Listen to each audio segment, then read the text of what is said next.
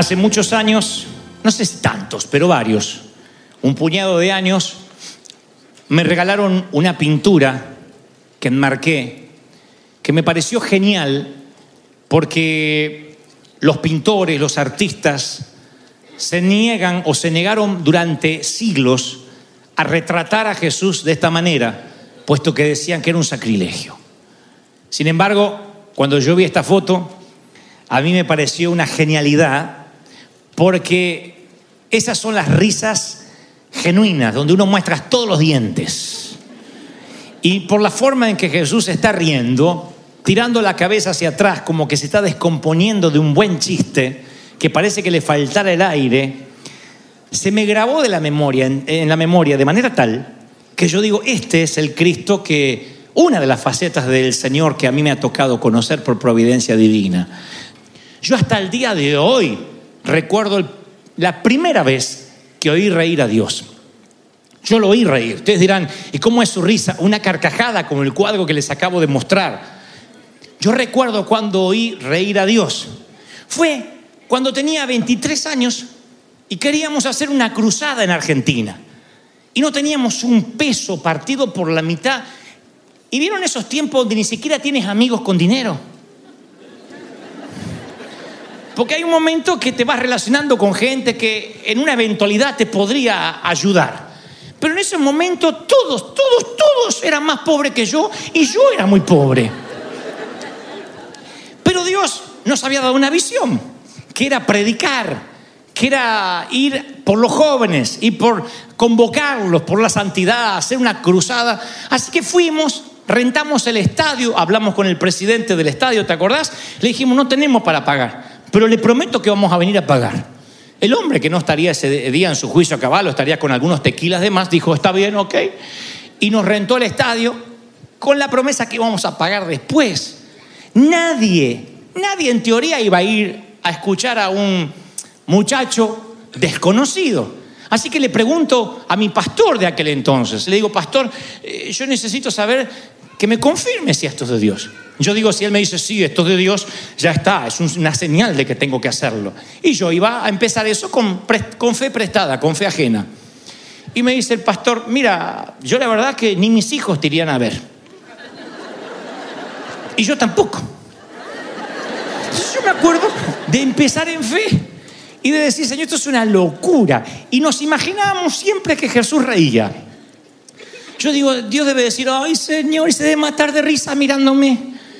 Y empezamos la, cruzada y por alguna razón esas cosas que solo provienen de la gracia divina, Dios sopla a los jóvenes del norte, del sur, del este y del oeste. En una noche Dios hizo un milagro grande, conocen la historia, y estábamos en la portada de todos los periódicos esa madrugada que decían el pastor de los jóvenes. En unas horas ocurre el milagro. Así que yo sentí que esa noche el Señor se acerca a mi habitación y me dice, buen trabajo pastor de los jóvenes. Así que fui a mi cuadrilla y me cambié el uniforme y dejé de ser un niño para ser el pastor de los jóvenes. En ese momento sentí que la palabra me validó, que la palabra me definió. ¿Cómo es que te lo dijo el Señor? Riendo. Y me dijo, buen trabajo. Yo sentí que Él estaba riéndose con ganas. Y esto lo cuento un día en Caracas, en el poliedro de Caracas, en, en Venezuela. Y alguien muy amable, un dibujante, me regala esta imagen y me dice, quiero que esto se te grabe en el corazón, porque yo veo a Jesús riéndose con tus sueños, con tus cosas, tomándose una estarba diciendo, ¿qué vas a hacer qué, flaco? Y yo queriéndolo convencer. Y cada vez que yo siento que estoy metido en un sueño demasiado grande, que necesito que el factor Dios esté en la ecuación, vuelvo a mirar el cuadro y en lugar de ver a un Cristo, un Señor gruñón, malhumorado, grosero, me alienta a pensar de que Él puede sentarse en la banca de una plaza y platicar, que le puedo contar que estoy triste, que estoy eh, apesadumbrado, que la vida a veces no me trata bien y sin embargo Él no pierde el humor. Por supuesto, estás tomando un capuchino por si alguien tiene curiosidad. No porque el Señor me lo reveló, sino porque me lo dijo el pintor. Y yo siento que de alguna forma se cumple aquello cuando el Señor dice, yo a ustedes no los voy a llamar siervos, porque el siervo no sabe lo que hace su Señor. Juan 15, 15. ¿Mm? El siervo tiene la menor idea de lo que hace su Señor. Yo los he llamado amigos. Porque todas las cosas que oí de mi Padre os las he dado a conocer. No sirve conocer todo de Él si no tienes una relación. Tú dices, bueno, es que yo creo en el Señor. Sí, la Biblia dice que los demonios creen y tiemblan. No te estoy tratando de demonio, digo para que se entienda la metáfora.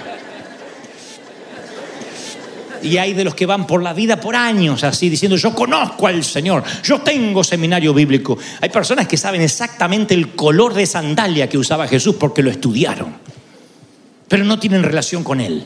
Les muestro un cuadro del Señor hablando conmigo en una banca de una plaza tomando una taza de café y lo consideran un sacrilegio. El Señor no se sentaría contigo, hereje. Es porque es apenas un siervo de Dios. Yo soy amigo. Y los amigos estamos en un círculo diferente. Los amigos no tocamos la puerta, tenemos la llave debajo del tapete. Otros no son los que solo creen, sino los que dicen, es que yo además de creer tuve un encuentro con Dios. Tuve un gran encuentro allá en el año, y te dicen el año, el día, fue cuando Dios se apareció. Sí, pero eso fue ayer. El ayer, como digo siempre, murió mientras dormías. Sin embargo, nos aferramos a un momento de la vida y levantamos un monumento en derredor de la zarza.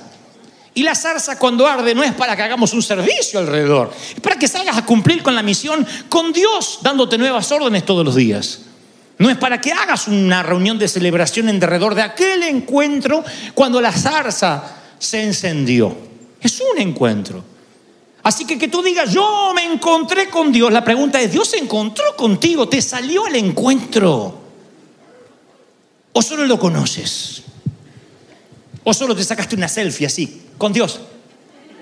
Pero Él no te conoce. No tienes relación, no tienes intimidad, no ayunas, no oras, no lo buscas. Que me digas que conoces todo de Dios y que conoces los versículos en hebreo, en arameo, en griego, ah, no me llamará la atención. No creerán la cantidad de gente que dice conocer a Dios y no tienen la menor idea quién es Él.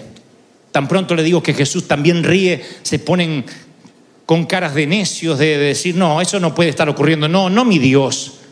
Sin embargo, la palabra dice en Salmo 9, 10, los que confían en Él son los que conocen su nombre. O en ti confían los que conocen tu nombre. Se supone que todo el mundo conoce el nombre del Señor. Se supone que todo el mundo conoce los nombres de Dios, Jehová Jireh, Jehová Nisi, Jehová Rafa. Sin embargo, el Señor dice, los que te conocen, los que confían en ti, son los que realmente te conocen. Salmo 9.10. O sea, los nombres de Dios para ti revelan tu grado de intimidad. ¿Conoces el nombre de Dios? Si yo te digo, Dios, ¿quién es para ti? ¿Qué es lo primero? ¿Cuál, cuál es la, la primera cualidad que viene a tu mente? Tal vez dices algo como, sabes, wow, ¿quieres que te hable de cómo una enfermedad llegó a mi casa como un intruso y no fue lo peor, sino el efecto colateral? Me endeudó. Salí después de la operación, pero no tenía seguro médico.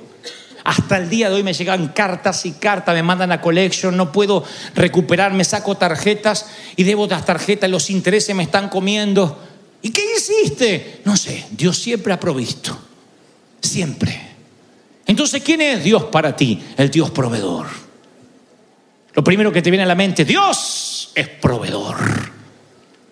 Tal vez te pase como a mi mamá, que después de estar años, más de una década enferma de cáncer, Dios llega y en su misericordia la sana. Entonces mi mamá, lo único que conocía de Dios, lo primero que hablaba era, Dios sana, Dios es sanador. Tal vez tuviste que caminar en un frío panteón y despedir los restos de quienes más amabas. Y te digo, ¿quién es Dios para ti? Tú dices consolador. O tal vez eras de esos que nunca pudo cosechar un amigo porque siempre te traicionaron, te dieron la espalda y entonces para ti Dios es amigo. O alguien te fue infiel y Dios se transformó en tu esposo y estuvo allí a tu lado, en tu padre. Yo conocí al Dios Padre, al amigo, no me hubiese acercado si él hubiese venido de mal humor. Yo no hubiese abierto mi corazón, yo me hubiese cerrado en mí mismo. Yo nunca hubiese tratado de soñar, de inspirar a alguien, si el Señor no me hubiese amado como me amó. Él sabía y conocía mis heridas. Y entonces se acercó, me apapachó, me abrazó. Y por Dios, yo lo escuché reír. No existe para él, ya no te amo, la fregaste, te dejé de amar. Dice la palabra en Jeremías 31:3, con amor eterno te he amado y por eso te amo con fidelidad. Tú me dices, y Dante, ¿quién es Dios para ti? El que deja las 99 por ir a buscarme a mí. El que pierde 10, de las 10 monedas pierde una y remueve alfombras, levanta tapetes, busca detrás del sillón hasta encontrarme y no se va tranquilo a ninguna otra parte si no sabe que yo estoy en buenas manos otra vez. De tal manera Dios amó a Dante que dio a su hijo unigénito para que Dante no se pierda más, tenga vida eterna. Me fascina eso. Dios te ama, ponle el nombre propio y vas a ver que una nueva dimensión se te abre. Cuando empiezo a descubrir del Señor, descubro la declaración más tierna de las Escrituras. Dice, ¿no se venden dos pajaritos por un cuarto? Un cuarto de dólar, por ejemplo, ¿no es cierto? 25 centavos. ¿No se vende dos pajaritos por un cuarto? Con todo esto, con lo poco que valen, dos, eh, dos pajaritos, ninguno cae a la tierra sin que lo sepa vuestro Padre. O sea, como si fuera poco esta declaración de ternura. La primera está en Mateo 10, 29, pero Lucas hay otra versión, lo cual no creo que difieran. Yo creo que en dos momentos diferentes el Señor usa esta- estas referencias y dice, eh, ¿no se venden cinco pajaritos por dos cuartos? Se ve que hay una oferta también, cinco pajaritos por dos cuartos. Si cinco pajaritos valen dos cuartos, significa que con un cuarto podías comprar dos pajaritos. ¿Me siguen, sí o no? Algunos quedaron como la ardillita del área de hilo, mirándome así. No es complicado. Con un cuarto, dos pajaritos. Un cuarto de dólar, dos pajaritos. Con dos cuartos te tendrías que llevar cuatro pajaritos. ¿Hasta ahí se entiende? Matemáticas, señores. Bueno, la oferta era, con dos cuartos se lleva cinco pajaritos. O sea que uno de los pajaritos era gratis. Técnicamente el quinto pajarito no tenía valor. Y el Señor dice, ninguno de estos, ni el que técnicamente no tiene valor, cae a la tierra sin que el Padre lo sepa. La vida está llena de pajaritos número 5. Yo fui un pajarito número 5. Ser un pajarito número 5 no tiene que ver con pobreza. Hablo de insignificancia, de cuando sientes que te podrías evaporar y nadie lo notaría. Hay pajaritos número 5, niños que se sienten así y viajan al colegio en una Hammer con un mayordomo. Y otros que esta noche quizás no comerán por falta de alimentos. No tiene que ver con el dinero que tengan en el banco, sino con un alma pequeña de ser insignificante, de sentirte invisible, de compartir ese sentimiento de pequeñez, de insignificancia, estar en el césped de la inclusión, de la exclusión, cuando te excluyen.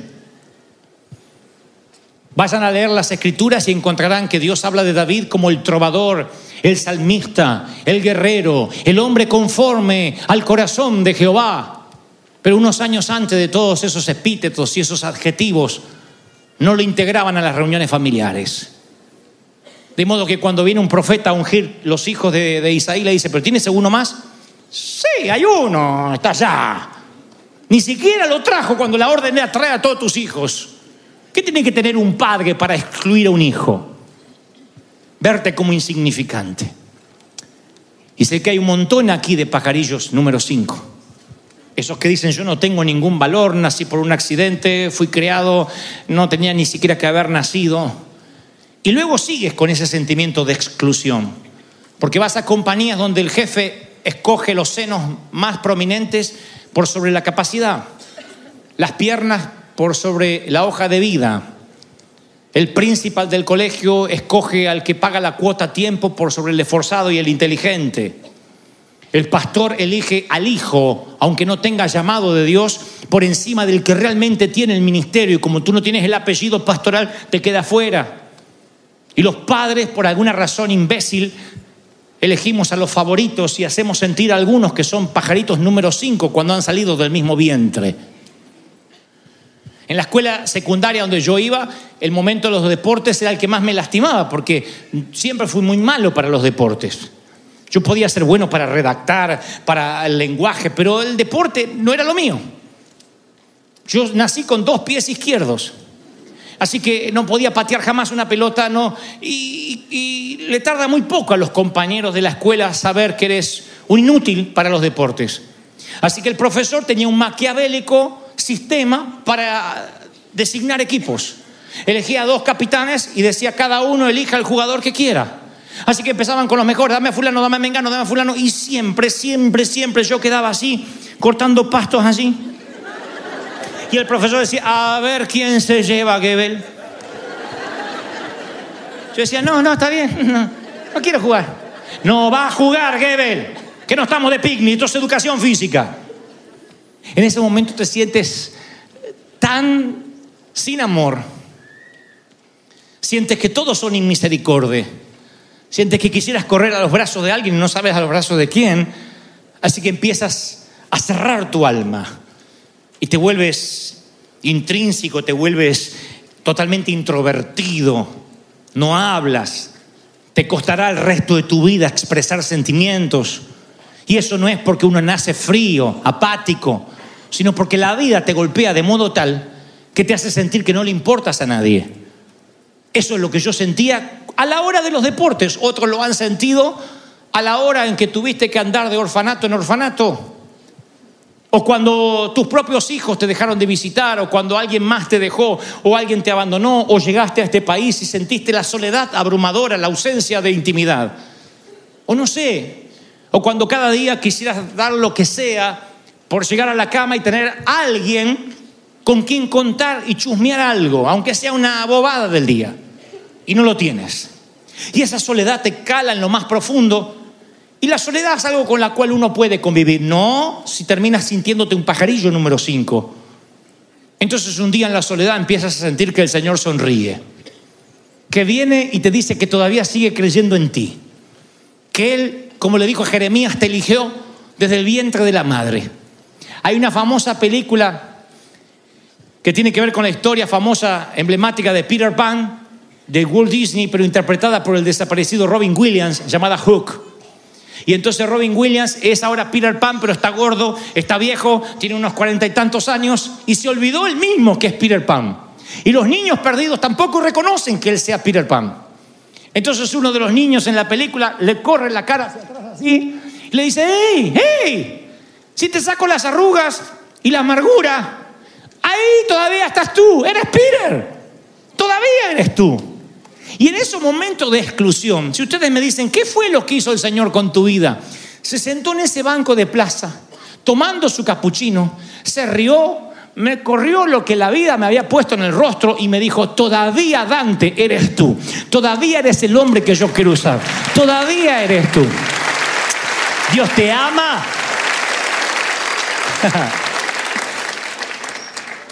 Hablando de esto de YouTube, para culminar, hay un mensaje que tiene muchos, muchas vistas, se llama ¿Por qué tienes miedo? Y en esa yo menciono a un hermano mío de sangre, lo habrías amado, Daniel Marcelo. Era el segundo de nosotros, éramos cuatro hermanos. Y yo sé que te hubiese gustado mi hermano porque siempre tenía un chiste a flor de labios, las fiestas nunca empezaban hasta que él no llegaba. Ese que está ahí con labios carnosos y cejas pobladas, con cara de gitano. Ese es Daniel. Daniel para mí era el campeón, el héroe. Ese muchacho que siempre tiene una respuesta para todo. Y yo pensé que él nunca se iba a ir de mi vida. Fue lo más parecido a un padre que tuve, porque aunque tenía a mi papá, él tenía la particularidad siempre de apapacharnos, de hacernos sentir bien. Y Daniel amaba a Dios. Desde que Cristo llegó a nuestras vidas empezó a servir. Fue tanto su deseo de servir que primero fue diácono, que es algo así como un ujier, y luego evangelista, y luego lo comisionaron como pastor. Y empezó a pastorear. Predicaba con denuedo. Yo podía escucharlos durante horas. Era genial. Él decía que Jesús se reía. Él decía que Cristo se reía con él y no paraba de decir chistes, pero él un día abandonó la iglesia decepcionado con sus pastores, con algo que ocurrió internamente y entonces empezó a fumar, a tomar alcohol y literalmente por tres décadas estuvo apartado del camino del Señor. Y fue tanto lo que fumó y tanto lo que tomó que transformó sus pulmones en carne molida. Y así como destruyó sus pulmones, destruyó a sus amigos, a sus amistades, a su matrimonio, a sus hijos de su primer matrimonio. No supimos más nada de él. Eventualmente yo lo iba a visitar y le decía, Daniel, tienes que volver al Señor. Su rostro estaba sombrío, ya no lo veía sonreír. Y él, los pocos momentos que no estaba alcoholizado, me decía, tranquilo, Dios me va a dar ese minuto para arrepentirme. Le digo, ¿y qué si no lo tienes? ¿Qué si tienes un accidente? ¿Qué si, si de pronto tienes un infarto masivo y no tienes tiempo? Él me dirá, oh no, él decía, no, Dios me va a dar esos minutos. Y un frío invierno del 2013, yo estaba viviendo aquí y me entero de que en Buenos Aires tuvo un infarto masivo. Estaba en su departamento, solo, alcanzó a arrastrarse hasta el celular y llamó a su hija para cuando su hija llega, golpea la puerta, la abre con un cerrajero. Él estaba tirado en la cama, casi inconsciente, sube a la ambulancia y no llega a destino, nunca llegaría al hospital. Lo último que él vería y sentiría son las calles empedradas de Buenos Aires en una noche muy fría, envuelto en una manta, intentándolo rehabilitar y lo último que se llevó antes de ir a la eternidad fue el techo de una ambulancia. Y entonces, a partir de esa noticia, yo tuve un debate muy serio en mi mente. Me empecé a preguntar si fue salvo, si tuvo esos minutos que tanto decía y alegaba que tendría. Entonces algunos me dijeron, no, no, no los tuvo porque no se puede jugar con Dios 30 años y después a último momento, ok, todo va a estar bien. Otro me decía, ni siquiera tuvo tiempo de tomarse una santa cena o de reconciliarse con Dios en un altar. Y entonces vuelvo a ver el cuadro, aquel donde yo estoy tomando un café con el Señor, en el banco de la plaza. Le digo, Señor, háblame de mi hermano, dime, tú dijiste que no cae un pajarito a la tierra, que tú no tienes quintos pajaritos ignorados. Yo recuerdo las palabras que tú le dejaste a los discípulos mientras que estabas en esta tierra. Les dijo, no teman, ustedes valen más que muchos pajaritos. Luego les dice, no teman, ni por lo que habéis de vestir o por lo que habéis de comer. No teman, cree solamente. No teman a los que matan el cuerpo, porque al alma no la pueden matar. No teman manada pequeña, les dice en cierto momento, porque vuestro Padre se les ha placido darles el reino. No se turbe vuestro corazón, no tengan miedo. Oirán guerras, rumores de guerra, más ustedes no tengan miedo. Yo recuerdo todo lo que el Señor les hablaba a sus discípulos y me enternece ver que el Señor sigue riendo. Recuerdo que ese señor es el mismo que en una cruz se encuentra con un malhechor y ese malhechor no va a células, no asiste a ningún seminario, no puede pasar al altar, sin embargo lo único que dice, acuérdate de mí cuando vengas en tu reino. Y el mismo que acababa de decir hace unos días atrás, mi padre aún tiene contados los cabellos de vuestra cabeza y sabe de los quintos pajaritos, no puede desdecirse. Mira al malhechor y le dice, hoy conmigo estarás en el paraíso. Y yo digo, si el malhechor estuvo allí y encontró gracia, si tanta gente que a lo mejor hizo las cosas equivocadamente encuentra gracia con tan solo clamar en un avión que se está viniendo a pique o en un barco que se está hundiendo, si Cristo es ese Cristo que ríe, si el Señor es ese Señor que abraza fuerte a sus hijos y dice, nadie arrebata de mi mano los que yo compré, seguramente está de fiesta con mi hermano Daniel en los cielos.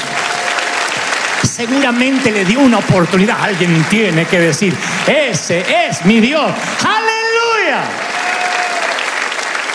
Ese es el Señor.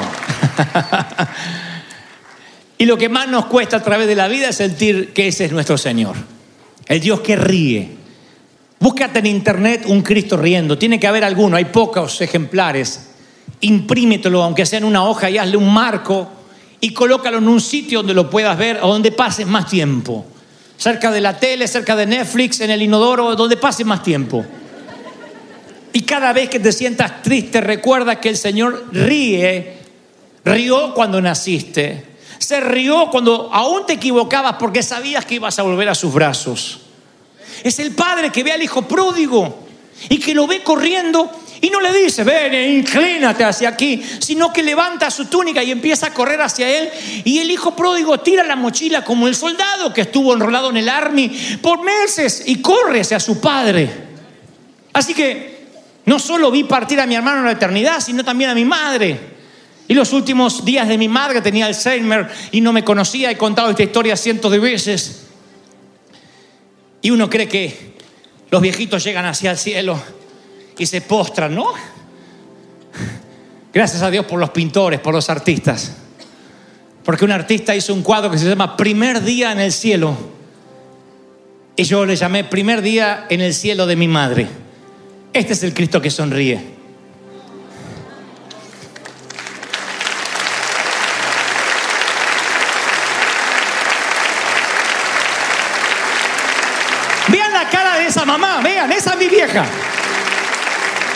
Esa es mi mamá. No se ve la cara del Señor, pero no puedo imaginarme a un Cristo sombrío dando ese tipo de abrazos. ¿O no? Si esa es mi mamá, el Señor se está riendo y le está diciendo, qué locura está haciendo tu flaco ahí abajo, ¿eh? Y ella preguntando, ¿lo traerás a casa? No hay apuro. Ah, por cierto, te traje el otro. De una ambulancia sin escala subió aquí. Daniel, sí, no deja de hacer chistes y cuenta cosas y no puede creer que esté aquí. Pero yo siempre le digo que los que yo compro nadie me los arrebata de mi mano. No hay infierno, no hay dolor. Alguien tiene que aplaudir más que eso. Vamos, vamos, vamos. Celebra el rey está en casa. Es un río que no se